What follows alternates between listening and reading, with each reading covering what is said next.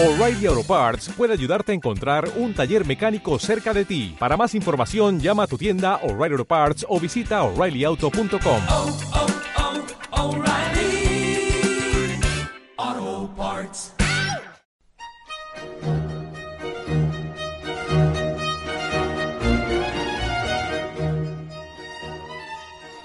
Colombia es mucho más que la Medellín de Pablo Escobar, aquella que dejó atrás el señor que les vamos a presentar a continuación. Entre otras muchas cosas también es café, de los mejores del mundo, de lo que no habla Netflix. No sé por qué tomo café, pero lo hago por lo menos una vez por día.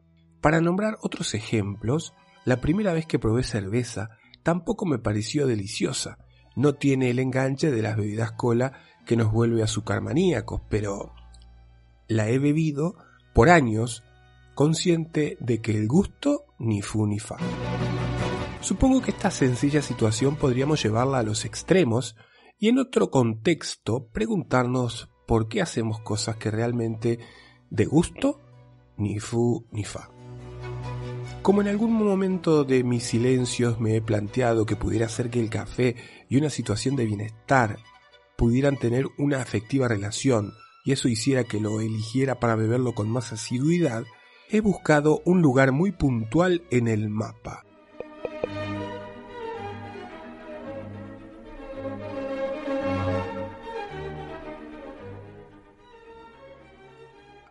Viena, la capital austríaca donde Mozart, Beethoven, Schubert, Vivaldi y tantos otros artistas solían vivir momentos de bienestar acompañados por alguna bebida, que podía ser café o podía ser alguna otra bebida clásica, de esas que de gusto ni fu ni.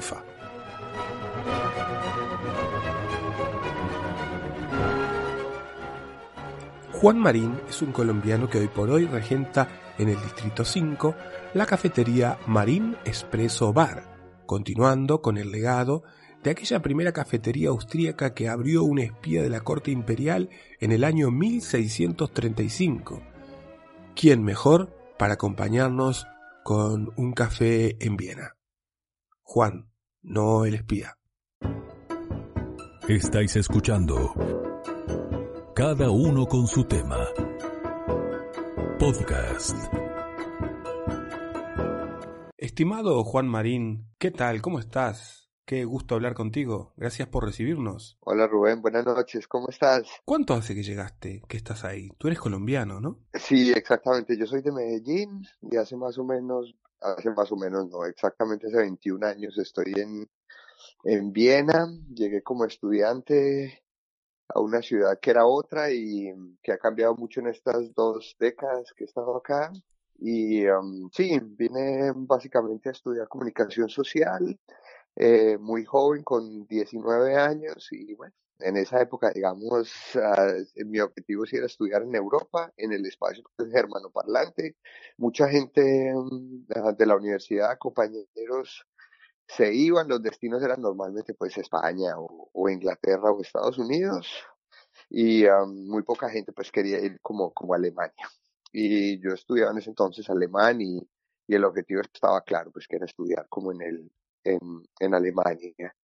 Eh, me presenté a un par de universidades y bueno, un amigo que estudiaba uh, dirección de orquesta aquí en Viena me dijo, preséntate a la Universidad de Viena, que es la universidad pues germanoparlante con, con mayor número de estudiantes y es una ciudad pues relativamente um, fácil, barata, cómoda. Eh, él estaba muy contento pues en Viena yo le entregué los papeles y una semana después me llegó la respuesta de la Universidad de Viena que sí que me habían aceptado, entonces dije, bueno, si las cosas salieron así tan fáciles, arranco para allá. Estaba pensando en la Bogotá que dejaste hace 21 años, un tanto peligrosa, Sí, ¿no?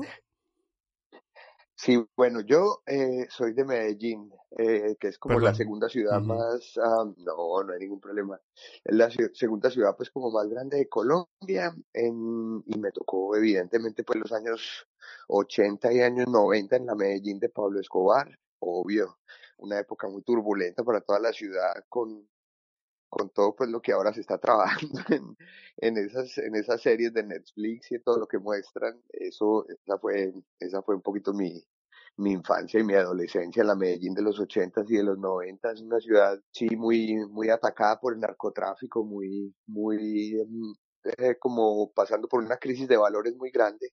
Y, mm, obviamente que eso se reflejaba mucho pues como en todos los jóvenes eh, había como una desesperanza pues de país, como qué tipo de país ah, nos, nos va a tocar a nosotros recibir de las generaciones ah, pasadas y qué tipo de país hay que construir y bueno, si hay muchas discusiones, se debe uno ir del país, se debe uno quedar, hay que construir, hay futuro, no hay futuro, etcétera. O sea, obviamente que era un, era un tema muy grande el, el momento que se estaba viviendo en la ciudad en ese momento. Y tus padres felices. Se va, tenemos hijos sanos un tiempo más. Sí, bueno, mi mamá sí, mi papá no tanto, mi papá sí era más de la... Yo estudié comunicación social en la universidad pública pues más grande de la ciudad, que es la Universidad de Antioquia. Y mi mamá sí tenía muchas ganas, mi papá en cambio sí era de la idea que, mm, de que terminara primero la carrera antes de irme, que no lo hice, me vine sin terminar la carrera para seguir estudiando acá.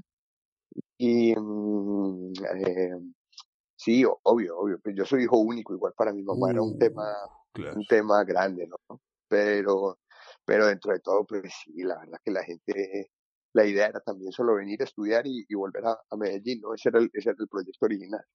¿Y recuerdas haber visto algún hecho de violencia?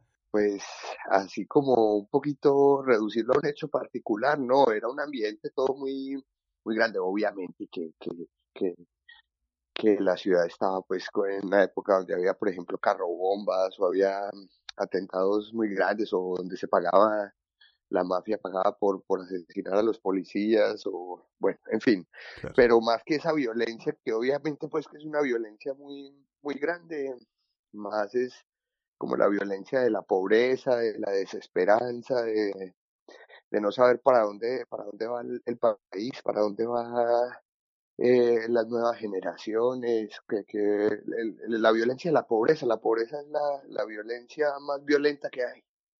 ¿Sabes que Yo, eh, hablando con amigos colombianos, mientras hablando de las series que, está- que emite Netflix, yo le decía, se hace una mala publicidad de Colombia eh, en, en este minuto que tú y yo estamos hablando, eh, aumenta la mala publicidad de Colombia en cuanto a, al narcotráfico y todas esas cosas.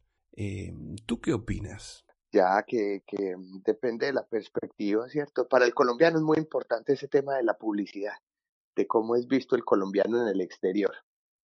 Eh, de cómo nos, porque el colombiano mismo se percibe de una manera muy, o sea, el colombiano mismo es una persona que ve al país muy bien y siente que Colombia es un, un país con mucho, con mucha energía, y obviamente es un país con mucha energía, porque es un país de, qué sé yo, 50 millones de habitantes, toda gente muy joven, muy inteligente, muy, muy capaz, entonces obvio que, que la gente siente como muy importante el tema de la publicidad. Claro. A mí particularmente me parece eso que es un foco absurdo, pues que nosotros nos ocupemos de eso tanto, porque el que se quiera interesar por Colombia, pues se interesa y va a ver sus cualidades y sus defectos, que los tiene muchos y muy grandes.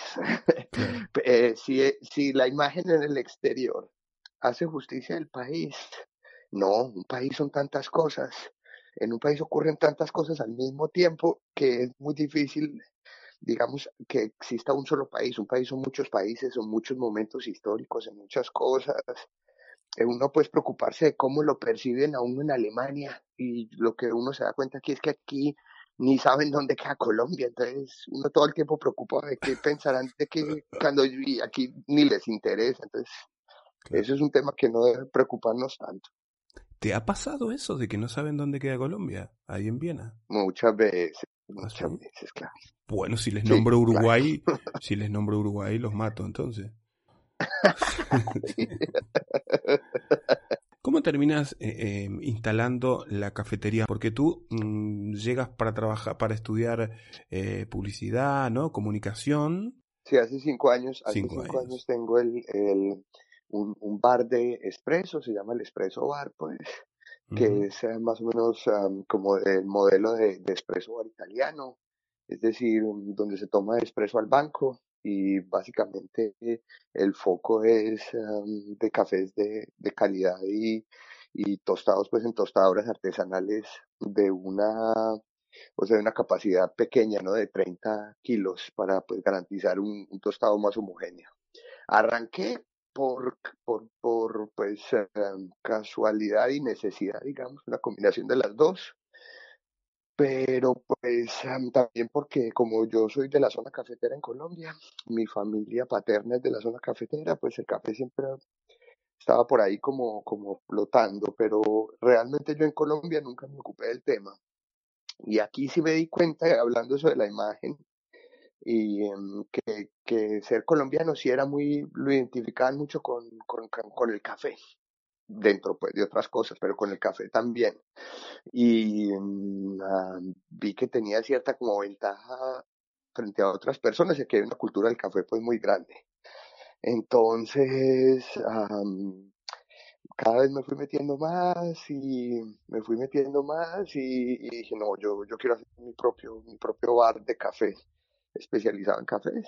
Y, mm, y bueno, y ya después fue entender más o menos cómo se hacen aquí los negocios bien, Ujú. cómo conseguir la financiación y cómo llevar todo el proyecto a cabo. Y, en, y, es- y ya, bueno, ya van cinco años de, de tener un lugar, pues una dirección bien posicionada realmente en Viena en temas de café de calidad. Y te dan muchas facilidades en el comienzo. El Estado. Eh, ah, ahí, ahí depende del modelo, el programa, lo que uno quiera hacer, el rubro. De- o sea, no es así como tan, no se puede reducir pues como a, a, una frase. Pero yo eh, no, no gocé de ningún apoyo estatal en, en, el principio, pues en, en, el inicio. De- depende pues de qué, qué es lo que uno quiera hacer. Hay diferentes modelos y diferentes programas. La verdad que crear empresa aquí es un tema eh, que, o sea, uno tiene que dejar la, la idea como del país donde uno viene, cómo se hace empresa, porque la cultura empresarial aquí es más, requiere de capital, o sea, eh, uno no puede arrancar con una buena idea, digamos esa, ese sueño pues norteamericano de que si usted tiene una buena idea, entonces ya puede hacer una empresa y esa empresa va a crecer y usted se va a volver rico.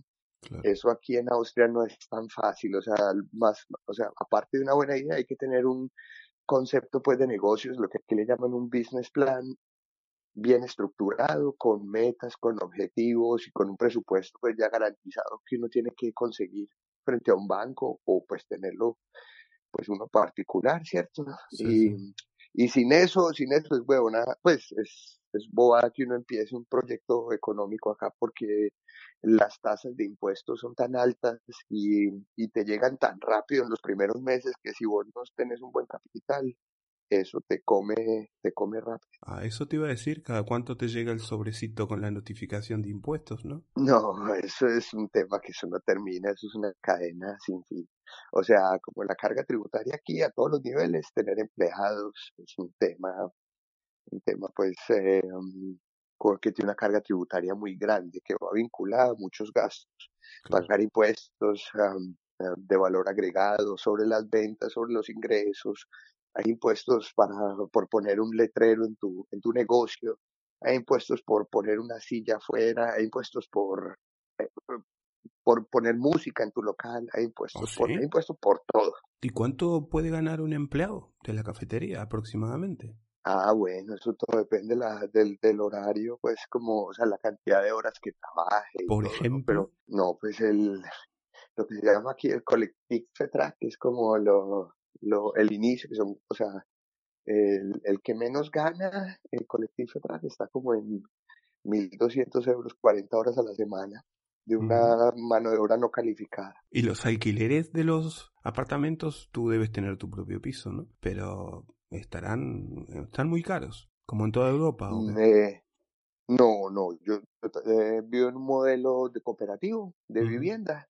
Eh, pues sí, o sea, la, el, el, el modelo de vivienda en Austria es un modelo mm, ejemplar y que realmente varios países de Europa han señalado como un modelo a seguir, no en Austria, sino particularmente en Viena. Viena es una ciudad que lleva, eh, no sé, que medio siglo gobernada casi que ininterrumpidamente por el Partido Socialista. Y ellos desde un principio han hecho un modelo de vivienda bastante interesante. O sea, primero de, mm, digamos, de, de inversión pública. Es decir, eh, me parece que eh, uno de cada cuatro vieneses vive en una, en una vivienda o de interés pública o financiada o, o, o por parte financiada por la ciudad de, de Viena y que Viena es la mm, ciudad con la mayor con el mayor número de masa inmobiliaria del mundo. No hay una ciudad en el mundo que sea a su vez eh, la dueña de un, un, número de masa mo- inmobiliaria tan amplio. Eso hace que el precio del mercado de los arrendamientos esté regulado eh, pues por, por la ciudad, ¿no? Claro. Y los arrendamientos son quizás los más baratos de Europa Occidental, naturalmente. En Europa Oriental hay otras otras medidas, pero de Europa Occidental, para ser una capital, los precios son muy accesibles, digamos, en Viena. ¿Cuánto cuesta un café? ¿Solo? Ah, pues yo tengo un bar que, mm, digamos que, a ver, depende, ¿no?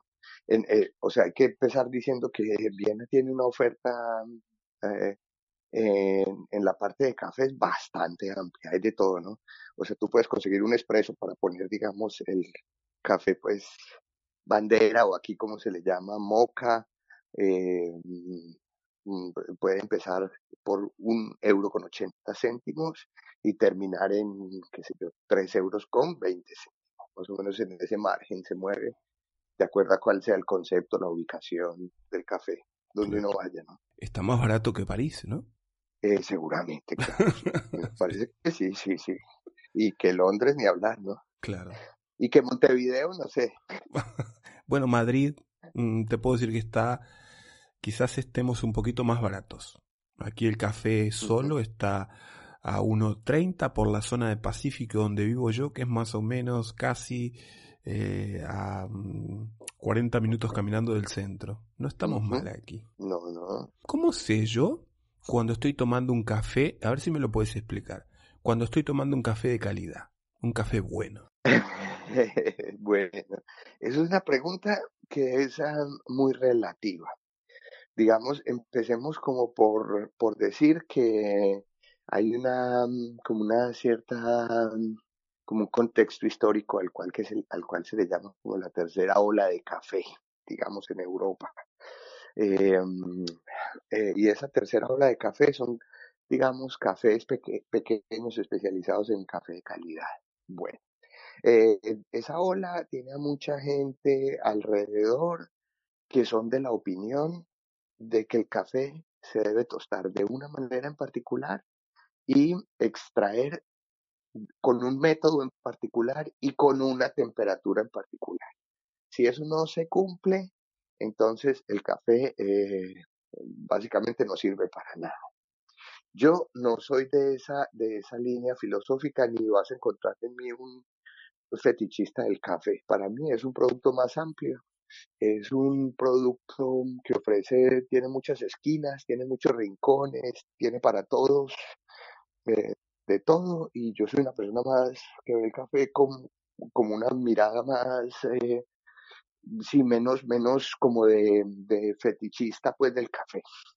Entonces, yo sí eh, represento una línea que es la línea del tostado oscuro italiano. Yo tengo café básicamente eh, en mi café que es to- tostado un poquito más oscuro de lo, de lo, de lo usual.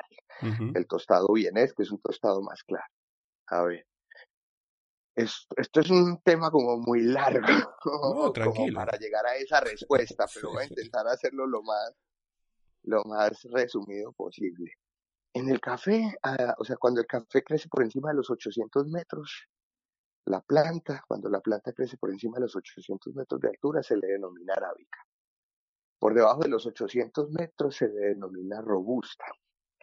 Hay, entre más alto crece el café, menos cafeína produce la planta.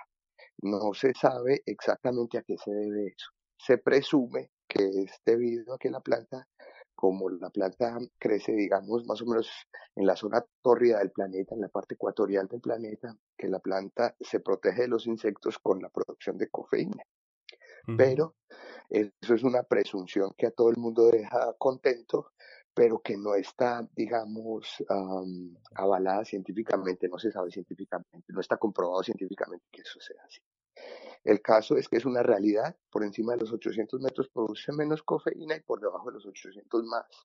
¿Qué ocurre con esa pequeña, eh, digamos, ah, característica química?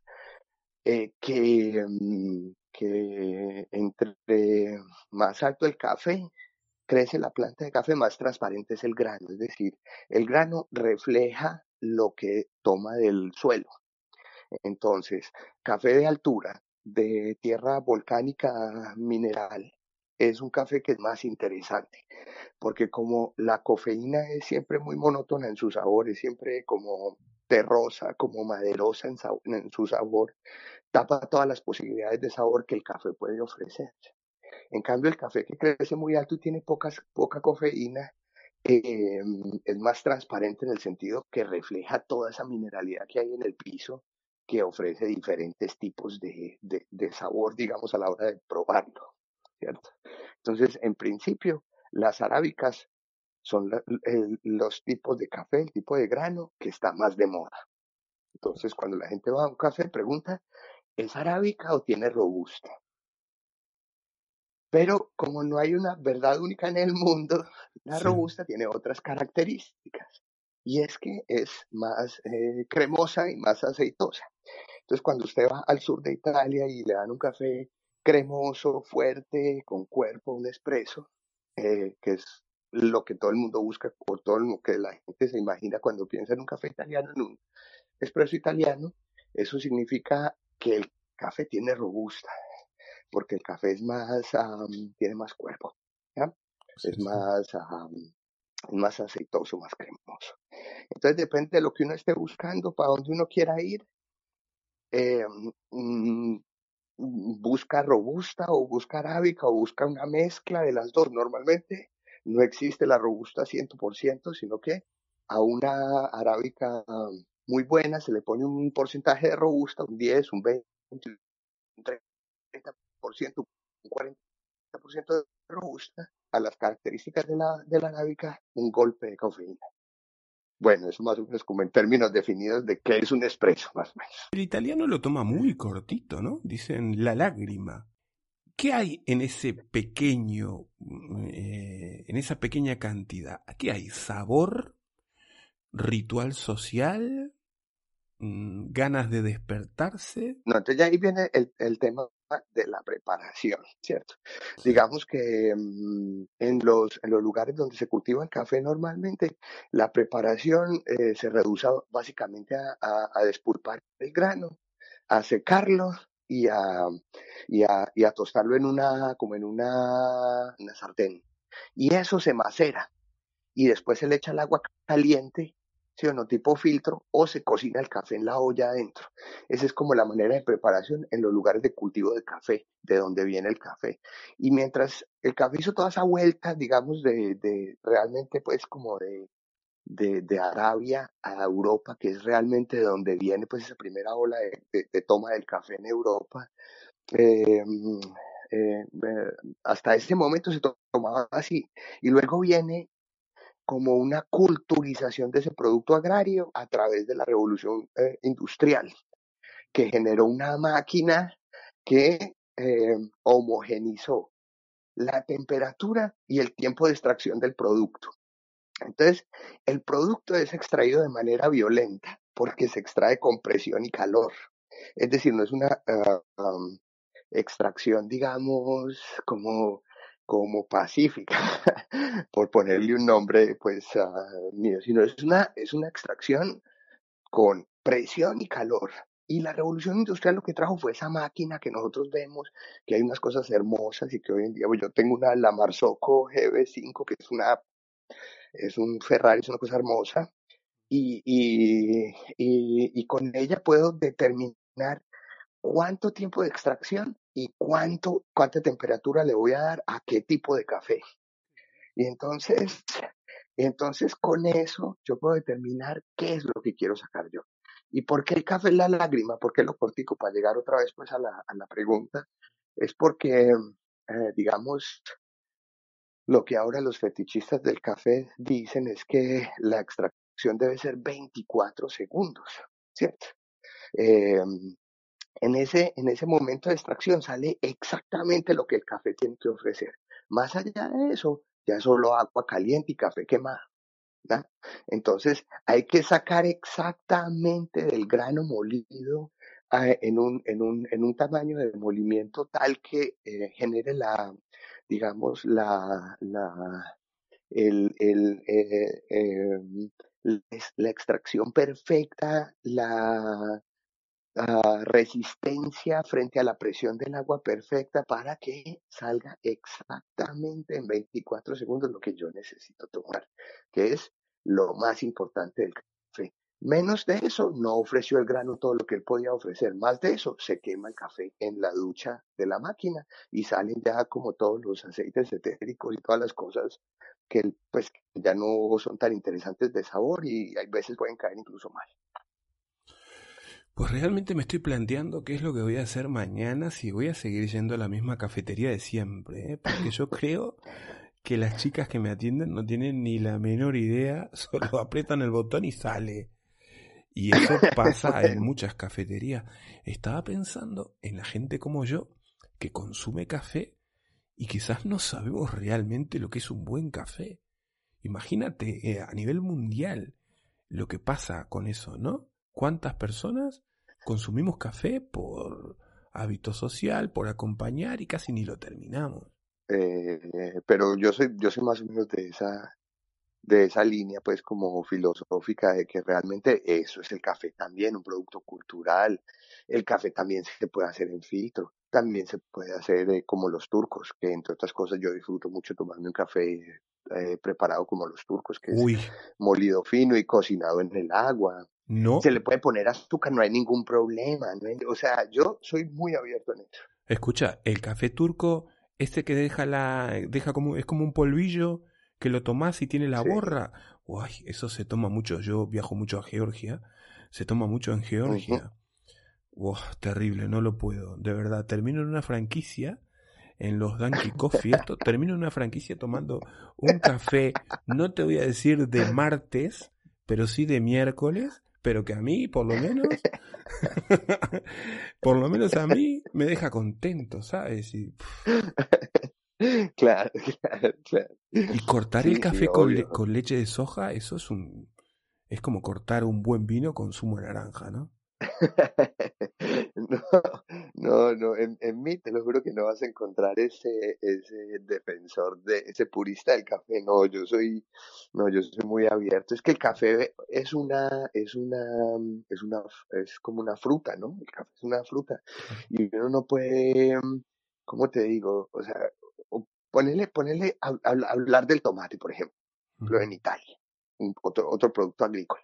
Uno no puede decir, el tomate solo se puede comer seco de esta y esta manera. No, un tomate así como está, lo partís a la mitad, le echas sal y le pegas un mordisco, lo pones en una ensalada o haces una salsa o, o, o- o le pones una vinagreta o lo secas o lo metes al horno o ¿por qué solo se puede tomar, comer el tomate seco? ¿Por qué? ¿Por qué? ¿Quién dice? ¿O dónde está escrito? ¿Por qué? Lo mismo con, el café. ¿Por qué solo se puede tomar el café así? ¿Quién, dónde, por qué? El café se puede tomar con leche de soja, se puede tomar con leche de vaca, se puede tomar sin leche, se puede tomar con azúcar, se puede tomar sin azúcar, se puede tomar en filtro. Hay una manera de extracción, ahorita que estamos hablando de las formas diferentes de extracción que me parece a mí muy, muy pertinente, que se llama el, el, el cold brew, que es una extracción fría con una gotica, que es como la tortura china, que le cae una gotica a un café durante ocho horas, eh, con un determinado número de tiempo, al otro día tenés un café helado excelente, que decís, ya entiendo a qué sabe este café. Entonces, como te digo, todo es posible, porque ¿cuál es el, cuál es el misterio alrededor de eso? Todo es posible. ¿Sabes con qué, con qué me maravillaba yo? Y me maravillo aún cuando miro las películas eh, americanas, cuando veo a los actores que tienen esa taza en la mano y se nota que hace frío en el ambiente y están tomando eso que no se ve qué es lo que están tomando, pero tiene una pinta de rico que se cae. Y seguramente es café americano, que lo he pedido en muchos lugares y hay muchos lugares. ¿La esencia del café americano cuál es? ¿Que sea agua sucia o qué? O que sea suave. No, no, mira, esos son, esos, hablando de las maneras, digamos, de, de extracción del café. En el centro de Europa, digamos, en Italia, eh, sí, en toda la parte, pues como en, España también, como la, extracción es la italiana, ¿no? Con la máquina, la máquina de expreso. Y a partir de ahí se hacen las diferentes preparaciones. La extracción más que, que, o sea, más usual en Estados Unidos es la del filtro, ¿no? La de que vos llegas al lugar y, pones un, filtro normalmente de papel, aunque ahora se está refinando más, en muchas cosas, porcelana y de todo, ¿no? Pones el café molido a un determinado tamaño y lo expones con agua caliente, es decir, le rocias pues agua caliente por encima y lo que va cayendo es el, lo que los gringos toman. Tiene que ver mucho también con que si vos te montas en un carro, ¿no? Y andas dos horas para ir a tu trabajo, entonces te llevas medio litro de café y vas en el carro chupando café y bueno, es la manera que ellos toman y ya fue, ¿no? O sea, también legítimo, ¿por qué no? Y incluso si uno se pone a ver, el, el café colombiano, por ejemplo, tiene un mercado más, o sea, es más apetecido en el, en el, en el espacio angloparlante, o sea, los gringos y los ingleses son más de arábicas eh, extraídas eh, por filtro. En cambio, el italiano eh, es, eh, es más de, de, robustas y de tostados más oscuros. Entonces, uh, uh, digamos, todo tiene un mercado. Ese es uno de los productos más que más mercado tiene el mundo, uno de los uh, productos que más crece en consumo mundial y eso es un tema que no te imaginas cuántos millones de euros invierte la Nespresso al año en publicidad, en George Clooney tomando sus cafés, cosas. Uy, uy, uy. Y eso es una locura. El café de George Clooney, que se tome ese café, debe costar... claro. Claro. Bueno, yo mañana cuando vaya a la cafetería le voy a decir a la chica, mm, ¿es arábico o cuál era el otro? Robusta. Robusta. Si me preguntan Sí. qué es eso, les pongo cara de que lo sé y digo, déjalo, déjalo. ¿Cuántos metros cuadrados tiene tu, tu cafetería y dónde está ubicada? ¿Es grande? No, no, no, nada, nada. Yo tengo un, un expreso, un bar de expreso. De Pequeñito, de, sí, de eh, 30 metros cuadrados en el distrito 5 en Viena. Tiene una barra y ocho puestos. Pare de contar. Ahí tú vas, entras, paras, te tomas el café y te vas. Ya fue. Eh, es, digamos, como un contrapunto de los, las casas de café austriacas que son muy famosas, hermosas, que también me parecen lugares maravillosos donde uno se sienta a leer los periódicos en un ambiente de la monarquía austrohúngara, austrohúngara y donde lo atiende un uh, camarero bastante mal genio y de frac que, Sí. que, donde antes hasta hace pocos años se fumaba como como loco y eso también tiene eso es eso es parte de la identidad cultural eh, vienesa no yo eh, voy o sea yo estoy en lo contrario yo estoy en en, en um, un, un lugar pequeño eh, donde uno entra toma el café vendo café vendo seis tipos diferentes de café arábicas de Colombia de, mm, ah, de Uganda de Brasil eh, tengo robustas también de Guatemala, o sea, tengo cafés de diferentes partes del mundo, ¿no? Eh, Claro. que, que, que recibo de una, una uh, empresa que se llama ACRAP de Viena, con la que yo trabajo en conjunto y traemos el café de los diferentes lugares de origen, los um, tostamos en unas tostadoras pequeñas, los empacamos y los vendemos. Eh, ¿Tienes web de la cafetería? ¿Perdón? ¿Tienes Sí, pa- no, sí? tiene, tiene, eh, se puede ver en, en Facebook. Se llama Marín Espresso Bar. Eso se llama. Viena, Marín Espresso Bar. Mm, Vamos a tener que ir por ahí a, a tomar un cafecito. También, mientras me hablabas, me venía a la mente los 5 euros que pagué en la cafetería Majestic en Oporto. Te juro que cuando vuelva voy a ir ahí con estas dos con preguntas ¿eh? y me voy a hacer el entendido. Juan, te agradezco mucho esta conversación. La vamos a volver a tener porque mm, yo sé que tú andas en otros circuitos como el del tango, por ejemplo, eh, el café inclusivo y todo eso del que vamos a hablar.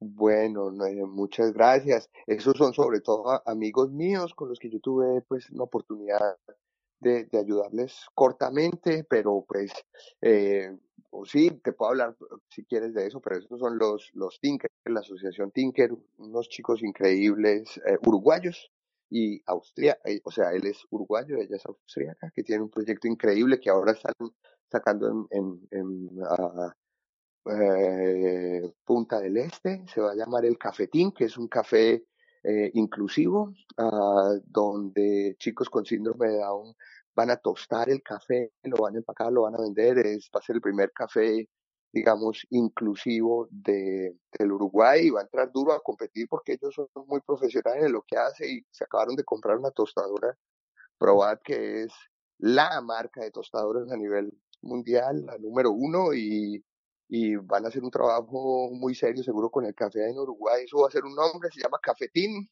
Los anuncio pues para los que escuchan el podcast. En Uruguay lo que se viene es un café de mucha calidad ya, con criterios pues ecológicos, inclusivos, eh, van a ser una cafetería vegana. Bueno, tienen muchas cosas eh, en, en, en, en mente ahí en Punta del Este y en, pues en Maldonado, en la provincia de Maldonado y se llama El Cafetín. Y saludos a ellos y escuchan el podcast que los quiero mucho. ¿Quiénes son? Sí, claro, Matías Haber y Andrea Sebal. Eh, como te digo, él es, él es eh, de, de Punta del Este, oriundo de ahí, de Maldonado, y ella es de, de Austria, de Vorarlberg, y son amigos muy queridos, muy entrañables, que están ahora metidos en el tema del café, pero ellos llegaron por otra esquina, por la esquina de la inclusión. Llevan muchos años haciendo un festival inclusivo de tango y, y ahora están con un proyecto respaldados con una asociación muy grande también en Alemania, en Mannheim, que tuestan café y han ganado premios y bueno, es un proyecto también inclusivo pues para, para generar, am, digamos, también una fuente de empleo para los chicos con síndrome de Down, chicos y chicas con síndrome de Down, que ahora es un tema ya en el Cono Sur, el tema del lenguaje inclusivo y vale la pena. Te mando un abrazo grande, Juan, y ya te dejo que te vayas a descansar. Bueno, bueno, Rubén, muchas gracias a vos, un abrazo y a todos tus oyentes y bueno, gracias por esta conversación que fue más, más agradable de lo que, de lo que me hubiera podido imaginar. Gracias por escuchar cada uno con su tema. Un podcast de entrevistas. Locución César Miravalles.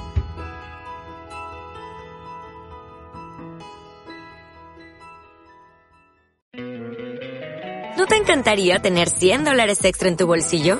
Haz que un experto bilingüe de TurboTax declare tus impuestos para el 31 de marzo y obtén 100 dólares de vuelta al instante. Porque no importa cuáles hayan sido tus logros del año pasado, TurboTax hace que cuenten. Obtén 100 dólares de vuelta y tus impuestos con 100% de precisión. Solo con Intuit TurboTax. Debes declarar para el 31 de marzo. Crédito solo aplicable al costo de la presentación federal con TurboTax Full Service. Oferta sujeta a cambios o cancelación en cualquier momento.